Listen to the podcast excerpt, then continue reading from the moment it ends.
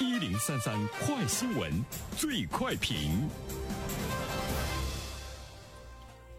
焦点时间快速点评：近日，沈阳市第九人民医院接诊了多名为逃避期末考试而乱吃药的孩子，年龄呢都在十四岁左右。医生介绍，这些孩子当中呢，有的吃了名为舍曲林的抗抑郁药，浑身抖动，出现了严重的椎体外系症状；还有一些呢，服用了高锰酸钾，造成了胃肠道的损坏、消化道出血。幸好呢，经过救治，他们脱离了危险。针对这样一条新闻，来有请我们的评论员袁生。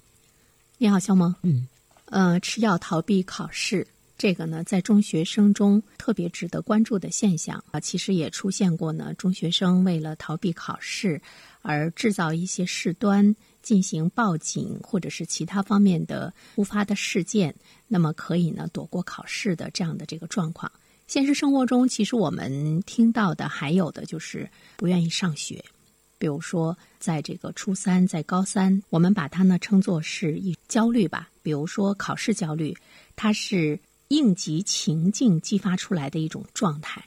它应该呢是一种恐惧吧，害怕呢考试带来的不好的结果，那么对他的自身了，对家长啊，对学校啊带来的那种失望，他的这种恐惧、焦虑的这种心态，如果呢比较长期的话，就会呢引发很多的这个问题，严重的话呢，它会成为个体自杀的直接的诱因。当然，我们说到考试焦虑的影响因素，无外乎呢，一个是社会的，一个是家庭的，学生个体的。那么在这方面的话，大家当然也是在反思，比如说，呃，我们的应试教育给孩子们所带来的那种，除了学习好，人生就没有出路的比较逼迫式的状态。呃，再一方面的话呢，就是家庭教养式的这一方面，对于我们的父母来说，呃，我觉得包括我们在内哈，我们都认为学习是孩子唯一。一的出路，那么他的成绩呢，是关乎着他未来的生活质量和一生事业的发展。所以呢，孩子们害怕考试嘛，他害怕他的分儿考低了之后呢，害怕呢让家长失望啊。呃，第三方面的话呢，就是孩子个体的这个因素，比如说孩子本身他的这种。自我评价的意识呢偏离，他认为他应该考出好的成绩，但是呢，他实际上他又考不出来。我们就会看到，其实他们对自己也提出来了很多不切实际的期望。所以呢，怎么样去正确的认识考试的作用和这个意义，还有包括学习的意义到底呢是什么？如果我们更多的把它